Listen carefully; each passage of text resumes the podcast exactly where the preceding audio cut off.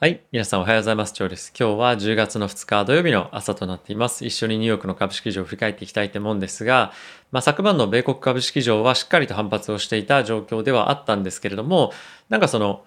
センチメントかかなり改善してないみたいな雰囲気がですね、若干漂っている気がするんですが、えー、おとといに関しては、え、月末ということでの調整もあったと思いますし、昨日に関しては月初10月の1日ということで、まあ、そういった、ま、タイミングがあってフローが出たり入ったりとかっていうのがいろいろあったかなと思います。なので、まあ、ここ数日間の動きっていうのはほぼ、ま、無視していいんではないかなと思っていて僕はまだ、ま、下落への、あの、まあ、警戒感っていうのは少し持っていた方がいいかなと思っています。で、来週ですね、金曜日は10月8日だと思うんですが、えー、金曜日雇用統計が発表されますけれども、まあ、そこでどのようなあの数値が出てくるかっていうのは非常に重要かと、えー、思っていますし、まあ、あとは今後物価の、まあ、今高止まりが、まあ、高止まりっていうのは上昇率の、えー、まあ幅がですね、今後もっとさらに行くのかどうかっていうところを見極めていきたいと思うんですけれども、ちょっと後ほど触れるんですが、物価に関しては今の水準よりもさらに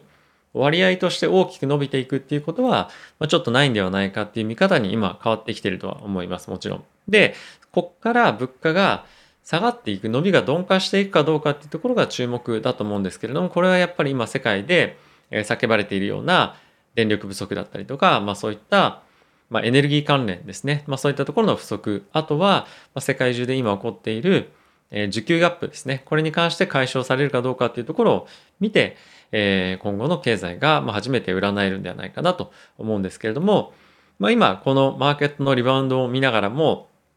マーケットがセンチメント改善しているというようななんとなくあのまあツイッター見てもそうかもしれませんが、まあ、雰囲気があるのはちょっとおかしいかなとえ思っていて、えー、ちょっと上がってきてるか、うわ、どうしよう、買い戻さなきゃっていうふうになってる人は、まあ、ちょっとこの前のタイミングで売ってるんであれば、まだそういうタイミングじゃないんじゃないかなと思っています。逆に、えー、まだまだ何もせずに、まあ僕もそうだったんですけれども、まあ動いている方っていうのはおそらく引き続き警戒感を持って、まだダウンサイドへのリスク見てると思うので、まあ今は急いで、えー、買ったりとか、まあここからまたさらに、あの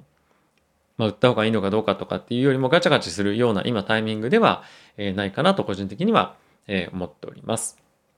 まあ、昨日個別株というところで見ると、え、メルクがですね、傾向の、え、治療薬っていうところの、開発がですね、かなり進んでいるというところもニュースも出ていたので、コロナっていう観点からすると、まあ、今状況が改善していきそうな、ま、状況にはありますよねっていうところは、えー、まあ今なってきてるかなと。まあなんでやっぱりワクチンがどんどんどんどん広まってしっかりと接種されるというところと、あとはかかったとしても、まあ、重症化しない病院に行かなくても済むよねと。まあ行かなくても済むとか入院しなくて済むと。まあこういったところが本当にどれぐらい、えー、経済に対してポジティブなインパクトを与えられるかっていうところが、やっぱり非常にアップサイドとしては気になるポイントかなと思ってます。まあそういったニュースを受けて、モデルナだったりバイオンテックに関してはかなりあの壊滅的に今落ちているんですけれども、まあこのあたりもう少し調整続くかなと思うので、まあ、持ってる人は少し、あの、まあ常々ちょっとここ最近あの話してますが、まあ警戒というか、あの、どこまでだったら耐えられるかっていうちょっとポイントは、あの、自分たちで少し判断をしておく必要があるかなと思っています。であとはですね、昨日やっぱり GAFAM の中でもここ最近あの下落が著しかった、まあ、Google だったりとか、まあ、マイクロソフトもそうですけれども、まあ、こういった銘柄にはしっかりと買いが入ってるなと思いますし、まあ、あとはずっとあのそんなにこうあの下落局面でも落ちなかったテスラに関しては、まあ、昨日ほとんど動いてなかったというところを見ると、まあ、やっぱりあの動きには濃淡あるにせよ、まあ、しっかりとあのファンダメンタルがいい銘柄には資金が入ってるなというところは、え、見て取れるかなと思ってております。はい。やっぱり今後はですね、あの、経済の先行きに関しても、え、不安定感、不透明感、やっぱりあると思うので、ファンダメンタルしっかりとした銘柄に引き続き買いが集まるというところは変わっていないと思いますし、まあ、あとはですね、やっぱりここ最近は、決算を見せると本当にとんでもなく暴落するみたいなやっぱり相場がずっと続いているので、まあ、確実に決算、まあ、確実にってはないんですが、まあ、決算がいいであろう決算いい銘柄に資金が集中していくという相場も今後継続していくと思うので、まあ、そのあたりはあの、まあ、しっかりと自分が持っている株の決算というかあの今の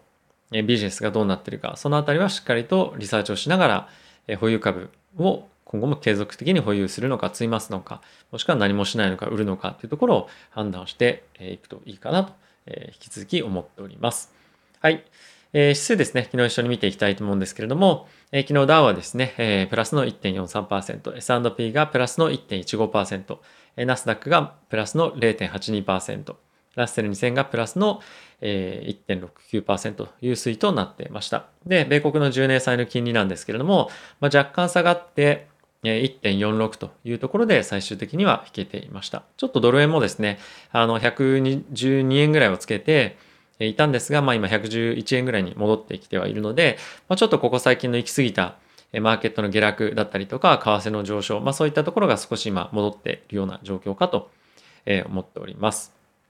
はい。やっぱりちょっと過度な反応を今しているというようなところも、マーケットの中では少しあったんじゃないかなと思いますし、まあ、あとはですね、あの、やっぱりまだまだ今の状況を判断する上で、えー、なんていうのかな、あの、ものすごくドラスティックに今動く要因がないと。中国恒大のニュースに関しては、まあ、ちょっと前からずっと言われてはいたんですけれども、急にやっぱり気になり始めて、それに対して急な反応をしたと。ただし、えー、マーケットとしては、えー、今後大きなインパクトが本当にあるのかどうかっていうところは、ちょっとそうじゃないよねっていうところに、まあなってきています。じゃあ、ちょっと買い戻そうかっていうところのような感じの、あの、一連の流れだったと思うんですけれども、今マーケットで気にされている経済の成長後の鈍化だったりとか、コロナの感染拡大の抑制だったりとか、あとは今中国で叫ばれているえ、物価の、ま、上昇だったりとか、まあ、とはその経済の鈍化、まあ、このあたりってじわじわとマーケットにインパクトを与えてくるような要因だと思うんですよね。急に何かいきなり GDP が10%一夜にしてボンとなくなりますみたいなそういう話じゃないのでやっぱりこのあたりは定期的にいろんなところを定点観測していってじゃあこのトレンドどっちの方向に本格的には行くんだろうか。で中国が少し電力足りないよね。で、中国の生産能力落ちるよね。であれば、米国の経済にどれぐらいのインパクトがあるんだろう。で、それってやっぱり我々としては考えてもわからないところでもあるので、まあ、リサーチを見ながらっていうところもそうですし、あ、GDP の数値、アメリカ悪くなってきてるなとかだったりとか、中国の物価がどんどんどんどん上がってくるようであれば、まあ、これって最終的にアメリカだったりヨーロッパの方にも転嫁されていくと思うんですけれども、まあ、そういった傾向が見られるのかどうかで、えそういった傾向がもしかすると、まあ、ないと、ない、今のところないというふうに見られていると思うんですけれども、あの、コンセンサスとしてはですよ。で、あじゃあ、米国の株、あの、物価の上昇の伸びが少しずつ、伸びが鈍化してきたっていうふうになれば、あじゃあ将来の、えー、物価の上昇率は少しずつ下がってくるね。そうするとやっぱ金利はそこまで上昇を心配しなくていいよね。じゃあ株も結構買っていいんじゃないみたいな感じで、まあ、そういうちょっと連想ゲームもしながらでもありますし、まあ、今は本当にあのじわじわといろんなところの数値だったりとかを確認しながら全体的な方向感を確認していくというような、まあ、急を要するような相場では僕はないと思っているので、え、急いで何かしなきゃいけないというよりも、え、しっかりと自分が まず持ってる株の、ま、決算っていうのを確認しながら、え、グローバルのマクロのトレンドも、えしっかりと理解するっていうプロセスが非常に重要なタイミングかと思ってます。え株式上もえ世界経済も基本的には今のところ右肩上がりっていうトレンドは変わってないかなと僕は思いますし、金利が上がるイコール株式が下落するっていうのではないっていうのだけは理解して、もうこれ本当肝に銘じておいた方がいいと思います。なぜかというと、金利が上昇するってことは、物価だったり経済が回復していっているというところがまあ、本来であればあの正の形というかあのそういう理由で物価とかっていうのは上がっていくと思うんですよね。それそれもそれに伴って金利も上がっていくというところなので、えそこはあのなんていうんだろう勘違いしない方がいいというかもうこうなったからこうみたいな絶対的な方程式ではないので、えそこは、えー、まあ、ちゃんと理解しておいていただきたいポイントかなと思ってます。はい、ちょっとすいません。あの話が長くなりましたが、ここからちょっとニュース一緒に見ていきたいと思います。えっ、ー、とですね、米国の消費の支出指数なんですけれども、え8月に関しては、え前月比で0.8%と上昇をしていました。で、市場の予想が0.6%だったので、えっ、ー、と、個人の消費がですね、伸びているというのは、まあ、いいことかなと思ってます。え7月に関しては、えポジティブだった指数がまあ0.1%、まあ、0.3%増だったのが0.1%にえ確保値というところで、えー、まあ下げられていたので、まあ、少しやっぱり夏の手前のあたりでえコロナの感染拡大がアメリカの方で広まったこともあって、まあ、少し消費は落ち着いていたのかなというところではあるんですが、まあ、ここに来てですね、また感染拡大というところが落ち着いてきていて、今支出が伸びているというような状況かと思います。まあこれは非常にいいことですよね。その一方で、えー、FRB がですね、非常に気にしている、えー、PCE というですね、物価の指数があるんですけれども、まあこれがですね、えっ、ー、と前年同期比で3.8%かな ?3.6% ですね。3.6%上昇してました。で、これは前月の前年同期比の伸びと同じで、物価の上昇率っていうところで見ると、少し鈍化してきてるというか、あのフラットになってきてるのかなと思っています。なので、ここから例えば今年率で4%上がります、5%上がりますっていう方向に行くというよりも、今前年同期比で、前年同期比っていうのは例えば7月だとすると、去年の7月と比べてっていうんですね。で、それが徐々に徐々に3.5%とか3%とか、あの物価が伸びないんじゃなくて伸び率が鈍化していくっていう方向に今後なっていくんじゃないかっていうような見方があのエコノミストの間ではもう出てきているというような状況です。なので今後ここから伸びがどこまで下がってくるのかこの辺りを注目しながら金利と照らし合わせてマーケットを判断していきたい一つの要因かなと思っております。伝わってるかちょっと今心配なんですがあの分からなかったらもう一旦ちょっとあの動画見ていただいて質問いただければと思っています。はい。あとはですね、え米国、まあ、バイデン政権なんですが、え航空会社の従業員に対して、えワクチンの義務化っていうのを要請しましたと。で、これが12月の8日までなんですが、まあ、こういったところがですね、どんどんどんどん進んでいくことで、ワクチンをしっかりと進めていきましょう。です。ワクチンを接種して、感染しないように、かつ感染を拡大しないようにっていうのはやってるんですが、まあ、これ航空会社に対してこういうふうなことを言ってるのは、まあ、何かあったら助けるけど、言うこと聞けよっていうようなところのまあ縮図かなと思っているんですが、まあ、あの、まあ、いずれにせよですね、あの、アメリカ中で、やっぱこのワクチンの義務化っていうところが徐々に進んでるなというのは、えー、感じることではあるんですが、これに伴って、えー、なんていうんですか、すいません、ちょっとお腹鳴りましたが、あの、ワクチンしない人はリストラだよっていうところが進んでると思うんですね。で、気になるのは、このあたりが、どういうふうに雇用統計に反映してくるかっていうところが一番ちょっと僕は心配なので、まあ、このあたりの影響がどれぐらいあるかっていうのは、まあ、来週の雇用統計ですね、見てちょっと、あの、なんていうの、細かいデータ見ていきたいなと思っております。はい。あとはですね、米国のメルクの先ほどの申し上げた経口コロナの治療薬なんですが、まあ、死亡入院リスクが50%以下になりますよと、50%、50%低下ですね、するということらしいですね。で、これは第3層試験あの、をもう早期に切り上げて申請をしているということで、もうほぼほぼ、え承認、緊急承認間違いないかなと、え思っております。もう早く、まあ、こういった薬が出てくることで、え世界的にも役立っていくと思いますし、メルクに関しては、えインドとかですね、そういったあの新興国に対しては、えー、まあ、現地のメーカーだったりとか、あとは、えっ、と、ジェネリックの会社に対して、えー、ライセンスをですね、あの、付与することでもすでに合意をしているので、え安くですね、低所得な国に対しても、しっかりとその傾向の薬を提供できるように準備をしているということらしいので、これは本当に世界的に非常にいいニュースかなと思っております。はい。あとはですね、FDA に関しては、子供向けのというか子供用のワクチンですね、接種が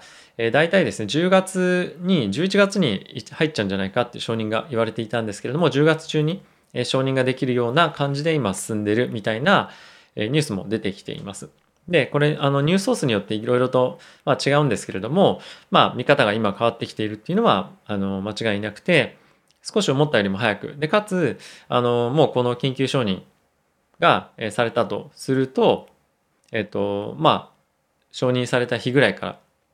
しっかりとワクチンが打てるように準備をもうすでにするということなので、まあ、このあたりの接種率、ちょっと注目して見ていきたいと思います。はい。まあ、あとはですね、FRB の連銀総裁からコメントが出てはいて、まあ、これは本当に人によって言ってることが違うんですけれども、22年末に利上げした方がいいんじゃないかっていう人がいたりとか、まあ、利上げは、えー、まあ、2023年に入ってから、まあ、人によってコメントがやっぱ違うんですが、まあ、もう年内のテーパリングは、まあ、間違いないかなというところが、まあ、あの一貫しているところでそれ以外に関しては、まあ、まだまだこれからちょっと物価の質見てみないとわからないかなと思うので、まあ、あまりちょっと今のタイミングは連銀総裁のコメントあの参考にならないような状況になってきてるかなと思っております。はい。まあ、あとはですね、中国の株のファンドなんですけれども、まあ、過去5週間で、まあ、約ですね、えっ、と、まあ、1.5兆円ぐらいの資金流入があるということが発表されてました。やっぱり中国に関してはここ最近非常にあの暴落があったりとかいろいろあの大きく下がってる中で、まあ、この辺りをしっかりと拾っていこうっていうようなえファンドも、まあ、あるということはあの、まあ、間違いないかなというところではあるんですけれども、まあ、どこのセクターに資金が流入してるかっていうのはちょっと正直分かっていないというところですね。でおそらく我々として非常に気になるのは、中国のテック関係のところがどうなっていくのかっていうところが気にされている方が、まあ、多いというか、あの、普段から見てると思うんですが、このあたりはちょっとわからないそうなので、まあ、今後ですね、あの、中国に引き続き資金が流れていくかどうかっていうのは、えー、見ていきたいポイントかなと、えー、思っております。はい。まあ、あとはですね、あのロ、ロシアの方ですね、欧州のガスの価格が、えー、最高値を、えー、なんていうの、更新しましたと。で、ロシアが 供給の削減を、えー、しているらしくて、まあ、ちょっと冬冬に、えー、まあ、備えて、まあ、かなり価格が上がってしまっていくんじゃないかと、まあ、懸念があります。まあ、これはやっぱりヨーロッパの方で、引き続き物価の上昇が、ま、してしまうんじゃないかっていうところが、まあ、あるのが心配されていて、これ国にもよってシステム違うんですけど、ドイツとかは確か年に2回ぐらい、あの、電気代とか、まあそういったものの改定があるんですけども、通常時の今大体ですね、えー、まあこれ国によってヨーロッパ違うんですけど、2倍から4倍ぐらいになってるそうなんですね、電気代が。電気代が2倍から4倍って恐ろしくないですか？で、これって、あの、ヨーロッパの方っていうのは、大体見込みの、あの、なんていうんですか、その支払い書みたいのが来て、大体見込みを毎月毎月払うんですよ。で、1年の終わりに、あ、思ったより使いましたね。じゃあ、これだけ払ってくださいみたいな あの、調整分のお金が来るんですね。なので、それが何百ドルとか、まあ、下手すると、僕以前来たことがあるのは、4、500ドルぐらいのやつが、まあ、来たことがあるんですけども、数年前に。なんで、それで、例えば1000ドル上乗せのやつが来たりとかっていう可能性が、まあ、今あると。で、そうじゃなくても、ただでさえ今、毎月毎月の支払いがどんどんどんどん上がっていってしまっているように、えー、まあ、国によってはなっているそうなので、まあ、ヨーロッパの方は、この物価の上昇っていうのももちろんそうなんですけど、まあ、これに伴って、えー、消費があの大きく下がるっていうこともあのやっぱりある可能性が十分あるので、まあ、これはアメリカももちろんそうなんですが、まあ、今後これがどれぐらい経済に本当にインパクトがあるのかはちょっと見ていかないといけないポイントかなと思ってます。もちろんあのリセッションに行きますよみたいなそういう感じで見てるわけじゃないんですけどもやっぱりちょっと消費が伸びづらいような環境になってくるでそういうことを考えるとやっぱりどこの株を買うかどういった株を買うかっていうふうに考えるとまあテック株買っておきたいなっていうのは僕はやっぱりあります利益率がやっぱり高い銘柄に関しては、まあ、そういったテック関係があの多いと思いますので、まあ、そのあたりはやっぱりファンダメンタルを見ていく上でえー、うん、まあ、気にしたいポイントかなと思っております。はい。ということで、えー、皆さん今日も動画ご視聴ありがとうございました。台風いかがでしたでしたでしょうか？僕も昨日息子をですね、迎えに行く際に、あの、風に煽られながら行って、まあ、なん、なんとか行けたんですけども、まあ、雨はちょうどその時止んでいて、えー、本当に倒れそうになるぐらいの風だったんですが、まあ、事故とかですね、転倒とかっていうのは、あの、なければいいなと、あの、思っていた次第であります。えー、今日からですね、少しいい天気あの続くみたいなので、良い週末をですね、ぜひお過ごしください。ということで、また次回の動画でお会いしましょう。さよなら。